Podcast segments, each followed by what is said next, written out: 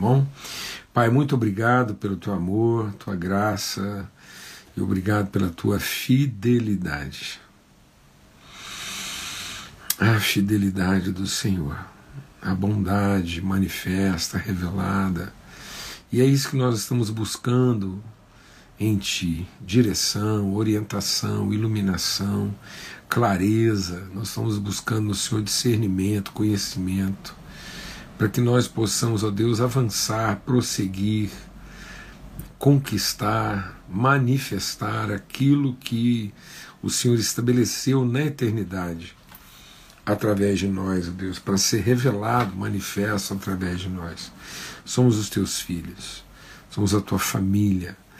E estamos aqui para, ó Deus, assumir a responsabilidade mesmo de manifestar o teu reino. Guarda-nos do mal, é o que nós suplicamos. Guarda-nos do equívoco, da ignorância, da desobediência, da procrastinação, da letargia, da indiferença, da distração e faz com que sejamos iluminados em responsabilidade, compromisso, empenho, fidelidade, honra, Senhor, em nome de Cristo Jesus, pelo sangue do Cordeiro. Em tempos de obscuridade, que a nossa luz brilhe brilhe, Senhor, que a gente não se canse de fazer o bem e que a gente possa realmente vencer o mal pela prática do bem, é o que nós suplicamos. Queremos prosseguir e avançar, ó oh Deus. Queremos manter ânimo e disposição para avançar no cumprimento da tua vontade, no nome de Cristo Jesus, o Senhor, pelo sangue do Cordeiro, Pai. Amém e amém. Graças a Deus. Então, eu até falei que eu queria mencionar de forma própria, né? A gente recebeu aqui uma um presente assim tão tão gentil, né? Tão carinhoso, umas bolsas assim térmicas, muito legal, bem a propósito assim para nossa vida, uma expressão de carinho aí da Gislaine e do Marcos. Então, a Gislaine e o Marcos lá tiveram com a direção de Deus. Muitos irmãos têm manifestado, né, têm nos abençoado de várias formas, e a nossa oração sempre é que Deus possa multiplicar a sementeira, né, que, que Deus faça mesmo prosperar e multiplicar a sementeira de cada um. Amém? Em nome de Cristo Jesus, o Senhor. Graças a Deus. Então, nós estamos compartilhando aqui, a partir do, da primeira carta de João, no capítulo 1, a gente está conversando e refletindo sobre isso, né, sobre aquilo que era desde o princípio. Então, é, nós precisamos, assim. A gente compartilhou isso essa semana, temos compartilhado isso outras vezes, mas. É, dentro daquilo que o, o apóstolo João está compartilhando conosco, está tá nos levando a meditar, seja lá no seu evangelho, seja nessa carta e tudo mais, né? esse Cristo que é o Alfa e o Ômega, faz toda a diferença no nosso entendimento, faz toda a diferença na nossa relação com Cristo. Entender que Cristo não é uma providência de Deus, nem não diria providência, né? Diria uma, uma uma solução de Deus para um problema criado pelo homem. A gente tem a tendência de imaginar que uh, Deus tinha colocado. Ó, a gente vai compartilhar uma coisa aqui bem grave, né, mas que faz toda a diferença na nossa vida. Há uma tendência da gente achar que o plano de Deus se cumpriria em Adão. Né? E Adão é o primeiro, né? ele é o primeiro Adão. Mas ele é primeiro no sentido da carne, né? desse homem feito carne. Mas, quando Deus está falando do homem à sua imagem e semelhança, ele está falando daquele que era desde o princípio.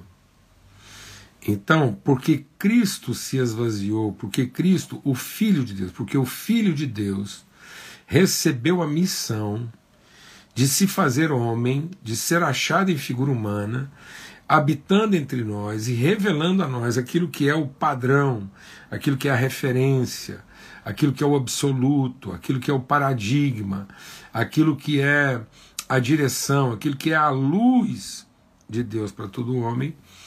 Então, como ele foi ungido nesse propósito, aí Deus, então, tendo criado e tendo, tendo estabelecido isso lá no princípio, ele é o princípio de toda a criação, ele estava antes de todas as coisas, estava com Deus, era Deus, né?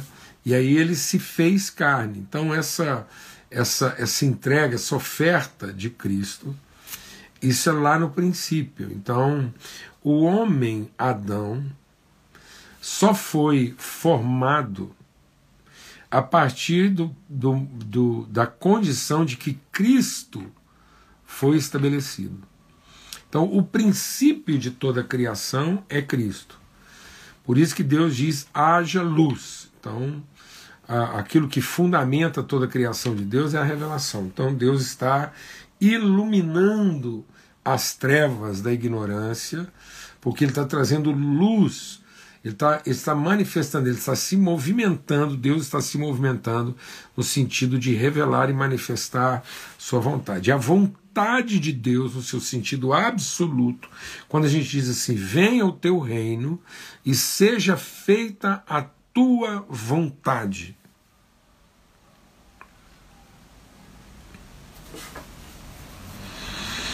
Irmãos, venha o teu reino e seja feita a tua vontade. Às vezes a gente pensa assim: ah, eu estou doente, eu não sei se Deus quer que eu morra ou se Deus quer que eu viva. Então venha o teu reino e seja feita a tua vontade aqui na terra como ela é feita nos céus. A vontade de Deus é Cristo. É nos tornar o corpo vivo de Cristo. Essa é a vontade de Deus. E que em toda situação em toda situação. A nossa enfermidade, a doença, tá preso, tá solto, ser rico, ser pobre, ser respeitado, não ser respeitado, ser honrado, não ser honrado. Isso são circunstâncias, em toda situação, em toda circunstância que venha o reino de Deus e seja feita a sua vontade. E qual é o reino de Deus? Em toda e qualquer situação, o reino de Deus é revelado por um dos seus filhos. Por isso que Jesus diz: onde você chegar. Esse onde quer dizer qualquer onde. Você chegou num onde, uma empresa bem sucedida, mal sucedida, um casamento é, é, alegre, um casamento triste, uma igreja que funciona, uma igreja que não funciona. Onde um filho de Deus chegar, ele deve declarar: é chegado a vocês o reino de Deus. E aí vem o teu reino e seja feita a tua vontade. E esse seja feita a tua vontade não é agora nós vamos organizar isso aqui para que para todo mundo saber qual é a vontade. Então a gente pensa que a vontade de Deus está relacionada ao, ao que será feito. Não. A vontade de Deus é revelar através de quem será feito. Então a vontade de Deus é que o reino dele seja revelado através dos seus filhos, onde quer que seja. Então, venha o teu reino e seja feita a tua vontade. Qual vontade? Que a gente reparta o nosso pão, que a gente perdoe os pecados e que a gente viva em comunhão e não caia na tentação de viver de forma individual e autônoma. Por isso que a doutrina dos apóstolos se resume em comunhão, não cair em tentação de viver sozinho, porque o homem só caiu em tentação porque ele decidiu ser só. Não é bom que o homem seja só. Então que a gente não caia na tentação da individualidade, que a gente reparta o pão, o pão nosso, e de que a gente vive em quê? Em oração, perdoando, comungando e abençoando uns aos outros. Então, uma vida de comunhão, vida de família. Essa que vem o teu reino e seja feita a tua vontade. Qual a vontade de Deus? A família dele. Viver em comunhão e estabelecer na terra esse ambiente de comunhão como família de Deus, de modo que todos que forem iluminados por essa forma de vida possam ir sendo salvos e Deus vai acrescentar a cada dia os que vão sendo salvos, porque nós, como família de Deus, vamos cair na simpatia de todo o povo, ou seja, nós não estamos aqui para dizer A ou B, ou isso, aquilo, estabelecer juízo, mas nós estamos aqui para dizer o que é uma referência de vida bem-sucedida na terra. Amando, tendo comunhão, repartindo e abençoando. Então isso estava lá desde o princípio. Então, vamos deixar o Espírito de Deus ministrar o nosso coração. O projeto de Deus, a vontade de Deus, ela, ela estabelece o Adão como primeiro Adão, mas ela não está fundamentada no Adão lá, ou seja, porque a gente, tem, a gente pensa assim, ah, o projeto de Deus era o Adão e a Eva, e quando ele pecou, fracassou, aí Deus teve que enviar Cristo para salvar o homem. E aí a gente pensa que, a, deixa Deus ministrar o nosso coração, a gente pensa que a salvação está associada a consertar então é isso que a gente pensa que é salvação, é consertar o que o homem fez de errado, e aí que o perdão de pecados é só para o homem poder agora ter direito de ir para o céu, já que o projeto deu errado. E não é nada disso. Então, a vontade de Deus é Cristo no princípio. Então, Deus revelou a sua vontade, a imagem de Deus é o Cristo. E aí ele foi lá e formou o primeiro Adão. E formou o primeiro Adão em condições ideais, ideais, onde não faltava nada. Não faltava recurso, não faltava presença de Deus, não faltava culto bom, igreja boa, louvor bom, não faltava, não tinha problema de saúde. Então o homem não caiu, porque ele ficou doente, não caiu porque faltou dinheiro, não caiu porque casou com a mulher errada, porque tem gente que diz, ah, eu não consigo cumprir a vontade de Deus porque casei com a mulher errada. Não, não tem nem jeito. O Adão casou com a mulher que nem umbigo tinha. Então, assim, o Adão não tinha umbigo, a mulher não tinha umbigo, ou seja, não tinha como responsabilizar nenhum antepassado. A mulher do Adão, ela saiu de dentro dele, ele olhou para ele e falou assim: essa é a mulher. Ele não falou, essa é uma mulher, não, essa é a. Então, o Adão era casado com a mulher feita por Deus, não dava nem para desconfiar que tinha sido feita pelo capeta. A mulher não tinha que desconfiar que o homem foi feito do capeta, porque ela saiu de dentro dele. Ela foi feita da substância do homem. Então pensa um relacionamento assim, homem e mulher, perfeito, morando num jardim, eles moravam num lugar ruim, não. Eles não moravam num lugar onde tinha esgoto aberto, poluição, ônibus fedendo fumaça passando na porta. Eles não moravam num lugar que eles tinham que pegar lotação, cinco horas. Pra... Não, eles moravam num jardim, rapaz num lugar onde tinha cerca para proteger de bicho, leão, onça feroz, lobo, entendeu? Não tinha lá, é, é, é, o, não tinha maníaco, eles não tinham que ir lá ficar acordar de madrugada com espingarda lá para defender do Lázaro, do ladrão, não tinha partido político, não tinha presidente bom, presidente ruim, não tinha nada disso não, gente. Era o jardim. Igreja? Hum. Igreja, quem tocava a igreja lá era o próprio Deus, o pregador diário. Às vezes você está achando que você está numa igreja fraca, que o pregador é mais ou menos, que a coisa não funciona. Então vou te falar uma coisa. Todo dia, mais ou menos nessa hora assim, o próprio Deus, Deus em pessoa, vinha para ministrar para o homem. Ó, um lugar chuva não atrasava, tudo na hora certa, não tinha doença, não tinha cólica, comida não estragava, entendeu? Não tinha nada não. Não tinha cassino, jogatina, prostíbulo. O Adão saía para passear, a mulher dele não ficava preocupada. O Adão saía para trabalhar, a mulher não ficava desconfiada. Tudo arrumadinho. E por que, que Deus fez dessa forma? Para entender que nem isso, nem tudo isso é suficiente para conter um homem ou uma mulher quando os olhos desse homem e dessa mulher resolvem cobiçar. Resolvem é, ir atrás daquilo que o seu coração deseja e que eles entendem por direito. Então Deus fez desse jeito. E por que, que ele permitiu que o homem caísse? Para revelar o Cristo, para entender que o plano dele não está num homem sem defeito, numa mulher sem defeito, num lugar perfeito, com um culto. Não. O plano dele está em revelar sua virtude, seu amor, sua bondade, sua misericórdia, num homem no qual nós não vimos nele beleza alguma, que não veio aqui e tendo potencial para resolver todos os nossos problemas, ele não resolveu, mas ele é um homem fiel ao seu compromisso de abençoar a todos e abençoar até aqueles e principalmente aqueles que não merecem. Essa é a vontade de Deus. A vontade de Deus não é dar para nós um lugar que funciona tudo certinho, que tudo arrumado.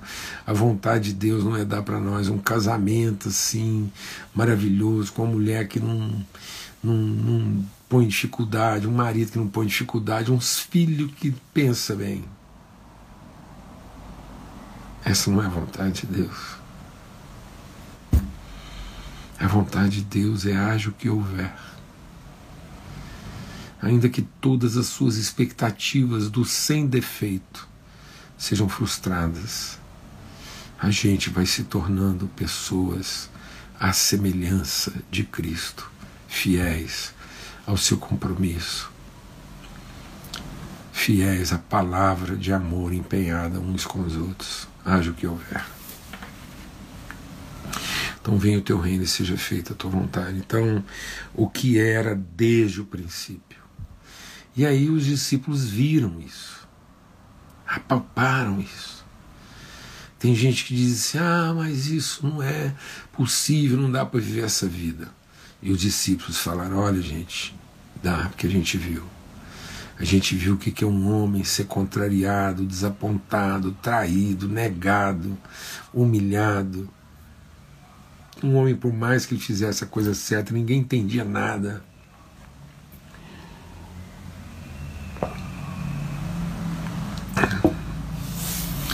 Às vezes as pessoas pensam, falam assim, ah, mas eu não entendo. Fala, qual é a novidade, mano?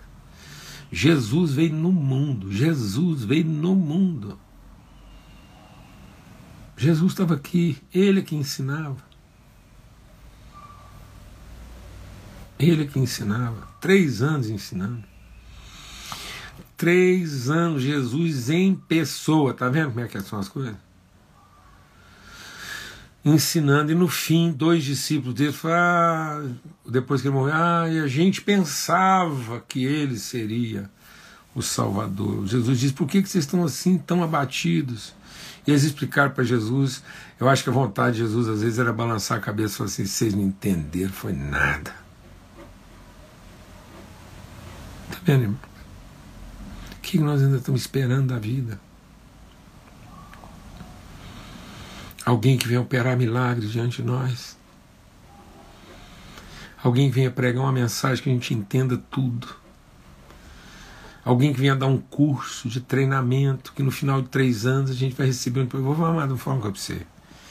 Depois de três anos de curso ali, diário, o mestre ensinando tudo. O principal discípulo dele negou. Falou que nem conhecia ele. Você está achando que a gente sofre? Você está achando que nós estamos enfrentando dificuldades?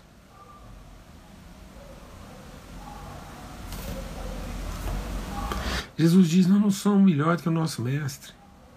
Então, o que, que é esse vem o teu reino? É o que o João está falando. falando nós vimos, nós apalpamos, nós tocamos é verdade. E o que, que é verdade? O que estava lá no princípio. O que estava no princípio? Não é o Adão com tudo certinho. Porque nem tudo isso vai resolver. Sabe o que estava lá no princípio? O Cristo de Deus.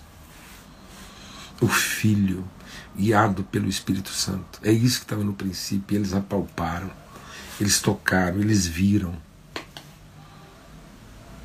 Entendeu? E ele diz: quando vocês entendem isso e recebem isso, vocês têm comunhão com o Pai e com o Filho. Quando a gente finalmente entra nessa dimensão, amados, a gente entra lá na origem de todas as coisas, em plena comunhão com o Pai com o Filho, e uns com os outros, e aí nossa alegria é completa. Porque o que, que vai roubar nossa alegria, o que, que vai frustrar nossa disposição, a gente vai passar por tribulação, a nossa alma vai ficar profundamente angustiada, mas no fim a gente não vai levantar as mãos e dizer: Deus, salva-me dessa hora, porque a gente vai, pelo contrário, se ajoelhar diante da cruz. E em vez de pensar que a cruz vai nos livrar dessa hora, nós vamos nos ajoelhar diante da cruz de Cristo, ela vai nos inspirar a subir na nossa, assim como ele subiu na dele.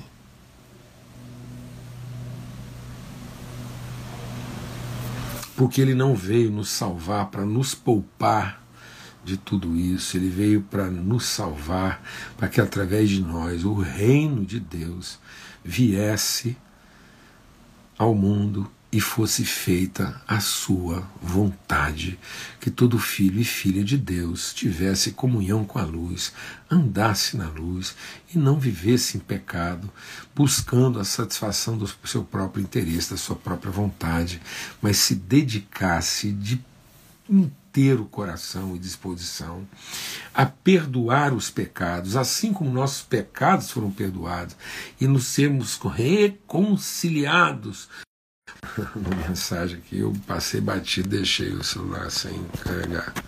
Mas eu vou corrigir. Pronto. E que a gente pudesse cumprir essa vontade, cumprir esse desígnio. Amém, irmãos? Em nome de Cristo Jesus. Essa é a mensagem que dele ouvimos, essa é a mensagem que anunciamos, é isso que a gente quer repartir, o que nós vimos e ouvimos né? E aí então, se nós confessarmos isso, se nós confessarmos a nossa iniquidade, se nós confessarmos que no fundo a gente só queria ser salvo, no fundo a gente só queria defender os próprios interesses, no fundo a gente queria um mundo que funcionasse para nós e a gente se recusou a ser alguém que inspirasse o mundo. Hoje eu estava compartilhando com alguns irmãos né, aquele que vive para ser salvo é um safo. E um safo é um safado. E muitas vezes nós estamos nos tornando uma legião de safados em lugar de nos tornarmos uma comunidade de salvos. No fundo, a gente ainda aspira e pensa que se tudo tivesse funcionando do jeito que a gente gostaria, de acordo com os nossos idealizados, e é isso que todo mundo está fazendo no fundo, cada um está querendo criar o seu próprio Éden, não, interessa a forma que ele tenha. A gente ainda está com aquela mesma ideia de que nós vamos chegar lá e nós vamos criar o nosso próprio Éden. Então vou te falar uma coisa, Matos. Nem no Éden que o próprio Deus criou funcionou.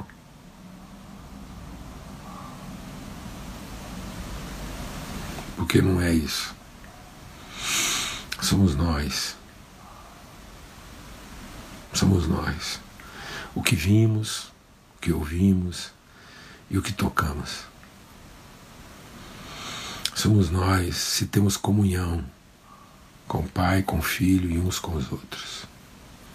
Somos nós quando nós confessamos nossos pecados, nossas cobiças e finalmente enfrentamos aquilo que continua gerando pecado em nós, a nossa iniquidade, e nos tornamos luz desse mundo, assim como Deus é luz. Amém. Em nome de Cristo Jesus, que bênção, que privilégio. Mais uma temporada, mais alguns dias compartilhando, comungando junto com os irmãos, assim brilhe a nossa luz, para que as pessoas vejam a forma, o empenho, a disposição com que nós realizamos todas as coisas. Que as pessoas vejam que a nossa única vontade é que venha o seu reino e que a gente seja transformado naquilo que a vontade dele estabeleceu para nós desde o princípio. Para que as pessoas vejam filhos de Deus nessa terra e vendo seus filhos possam conhecer o Pai que o enviou. Glória a Deus. Forte abraço a todos. Até domingo, se Deus quiser, lá no nosso encontro de princípios, às 8 horas da manhã. Domingo, às 8 horas da manhã, porque uma semana de primeira não começa na segunda. Forte abraço, fica na paz, uma alegria. Uma semana desafiadora essa que nós vivemos, nossas emoções estiradas, esticadas, a gente buscando consolo e disposição. Nem todas as coisas funcionando como a gente gostaria que estivessem. Nem tudo tendo cara de jardim, mas contudo, e entretanto, tanto de um lado, tanto de outro, tanto à frente, tanto atrás, mas entretanto e portanto somos os filhos de Deus. E o reino de Deus se revela através de nós, porque é através de nós que a sua vontade é feita na terra. Que você possa ser, que nós possamos ser, a encarnação desse entretanto. Quando todo mundo estiver desesperado e achando que tudo deu errado, nós sejamos entretanto e portanto que nós sejamos, contudo, um entretanto, portanto, para que o reino de Deus se revele na terra. Forte abraço a todos, fique na paz.